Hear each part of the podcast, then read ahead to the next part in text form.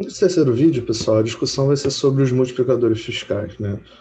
Esse talvez seja a área que teve uma difusão maior assim, de pesquisa e maior concentração de trabalhos, na verdade, tentando estimar efetivamente quais seriam é, esses multiplicadores. Eu tinha mencionado para vocês na, na, no primeiro vídeo que esses multiplicadores, para algum, alguns autores do modelo do novo consenso, eles variavam né, entre meio e um e meio. Entretanto, na própria visão do novo consenso, existia uma espécie de valor médio né, encontrado para esse multiplicador que ficava próximo a meio.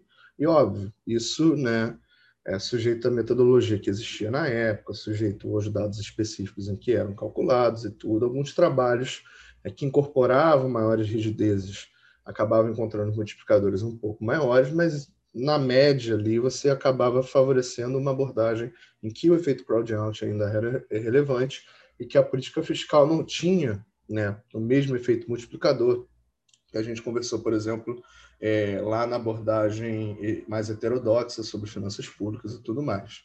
O que aconteceu? Com a taxa de juros próxima a zero, a regra de Taylor nos modelos do novo consenso ela acabou sendo modificada. Na verdade, não exatamente a regra de Taylor, mas a função de reação do Banco Central acabou privilegiando a estabilidade numa taxa de juros no nível muito próximo a zero, ou zero, é, propriamente dito. E nesse novo contexto, alguns trabalhos começaram a indicar que os multiplicadores do gasto público poderiam ser superiores a 1, portanto, fazendo com que a política fiscal efetivamente tivesse um efeito expansionista sem gerar um crowding out muito relevante. É, por exemplo, no texto do Woodford, né, em 2011, é, ele coloca que os multiplicadores vão variar dependendo da reação da política monetária. E aí coloca quais que são as características, né? Em linha lá com a discussão do, do DeLong e do Summers de 2012, quais as características específicas que fazem com que esses multiplicadores podem ter esse valor é, maior do que tinha nos modelos tradicionais. A primeira, a capacidade ociosa elevada. O segundo, o custo marginal cresce pouco conforme cresce o produto. E o terceiro, que a taxa de juros real está constante. Né? Se a taxa de juros real está constante, é, você não tem né, esse efeito de deslocamento, ele não vai é, influenciar, como a gente viu lá né, naquele, naquele último gráficozinho, como se a gente tivesse uma LM horizontal ali. Então, a gente, esse efeito crowd-out não opera e a política fiscal vai ser super eficaz. O efeito da política fiscal também tem outra questão muito relevante, né?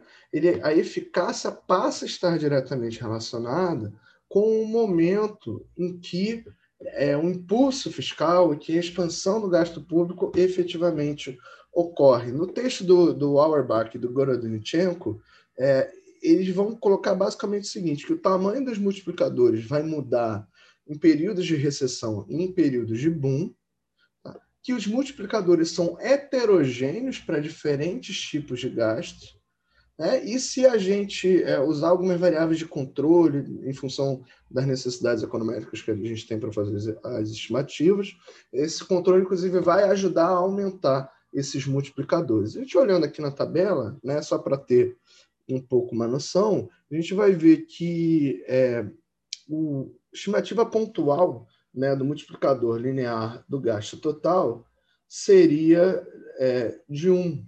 Né? O gasto é, expandiria, expandiria o produto de 1 para 1, nesse, nesse caso aqui que eles estão analisando. Só que nas recessões, esse multiplicador sai de 1 para 2,48. Como a gente saísse do mundo do Avelmo para um mundo é, super é, eficaz é, de política fiscal.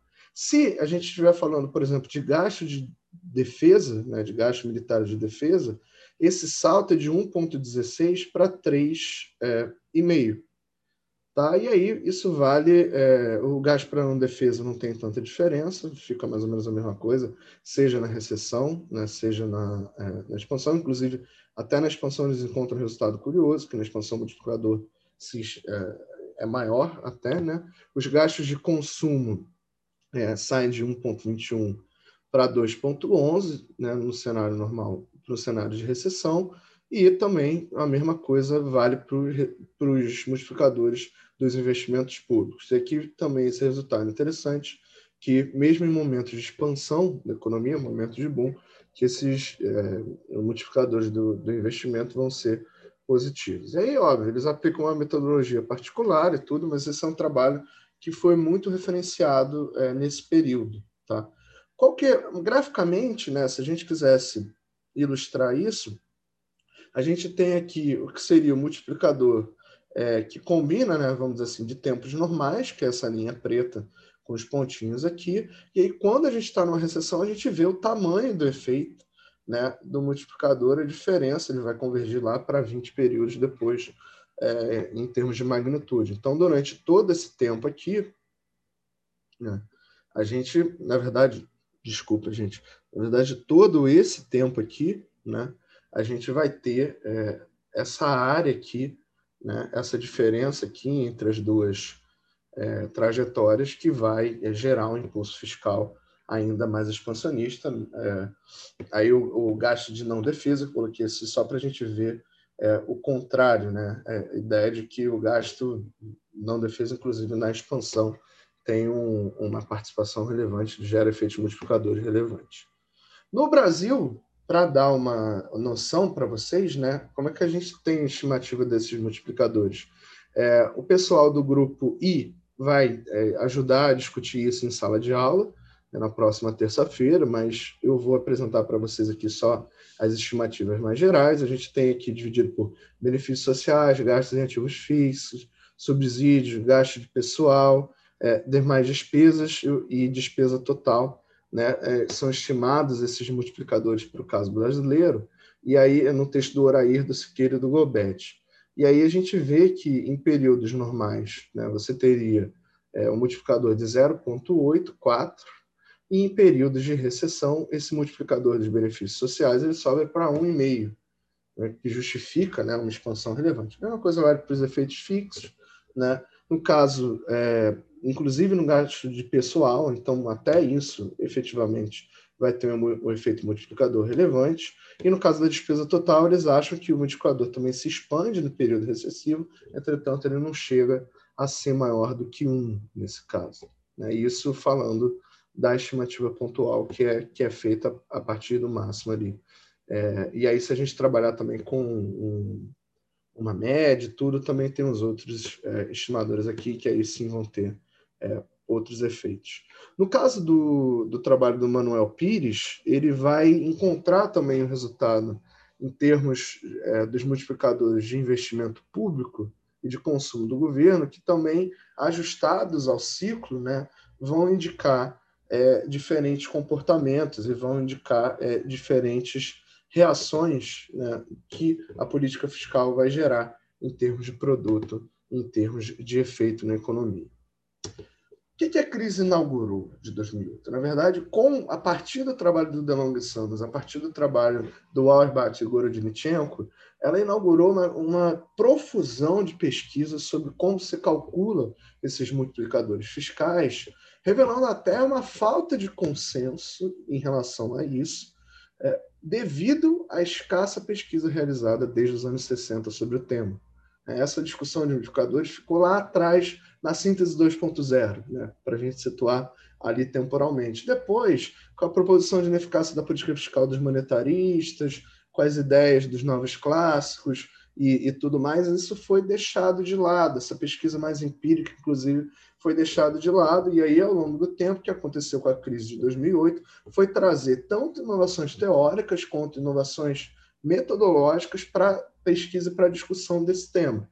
Então, do ponto de vista teórico, né, nos modelos neo-keynesianos, começou a colocar o efeito de rigidez de preço, é, os consumidores com elevada propensão a consumir, hand to mouth, é tipo vendo almoço para pagar janta, um negócio assim, é, o que chega na mão você já consome, né? uma elevada propensão a consumir. Os pisos de taxa de juros próximo a zero e as antecipações das reações dos agentes. Em termos de inovação metodológica, também, também você teve mudanças né, de como você identifica esses modelos, porque é, pensando econometricamente, né, o que, que você precisa identificar? Você precisa identificar aquele impacto fiscal, o impacto que aquela política vai gerar, e esse impacto tem que ser exógeno. Né? Você tem que conseguir isolar ele é, de outras, é, outras coisas que possam estar influenciando o seu modelo para efetivamente captar o que, o que a política fiscal está fazendo. Né? Então, o que acontece aí é que você vai mudar essas técnicas de identificação, é, você vai começar, por exemplo, a usar é, um método narrativo em que você vai olhar os planos fiscais e tudo mais como uma forma de introduzir efetivamente a, a exogeneidade é, da questão da política fiscal. Você também vai ter uma certa padronização metodológica desses modelos e também vai ter coisas como projeções dependentes de Estado por aí vai. É, essa síntese ela é feita basicamente num, num paper que é uma revisão da Valerie Remy de 2019, uma professora da Universidade de Califórnia, que é, sintetiza nessa literatura do, do pós-crise e traz contribuições mais recentes. Na verdade, o que ela destaca é que ao longo do tempo você passou a ter é, uma padronização da metodologia que permitiu que você mudasse como essas estimativas eram feitas. Tá? E a conclusão que ela chega é que para multiplicadores é, das despesas do governo em geral, a evidência dos países desenvolvidos sugere que eles são positivos, mas que eles são é, inferiores à unidade, são inferiores a um, que significa que existe né, algum tipo de crowding out é, nesses modelos. Como é que ela conclui isso? Na verdade, vocês vão lembrar daquele gráfico, desse gráfico aqui que eu mostrei para vocês. Né?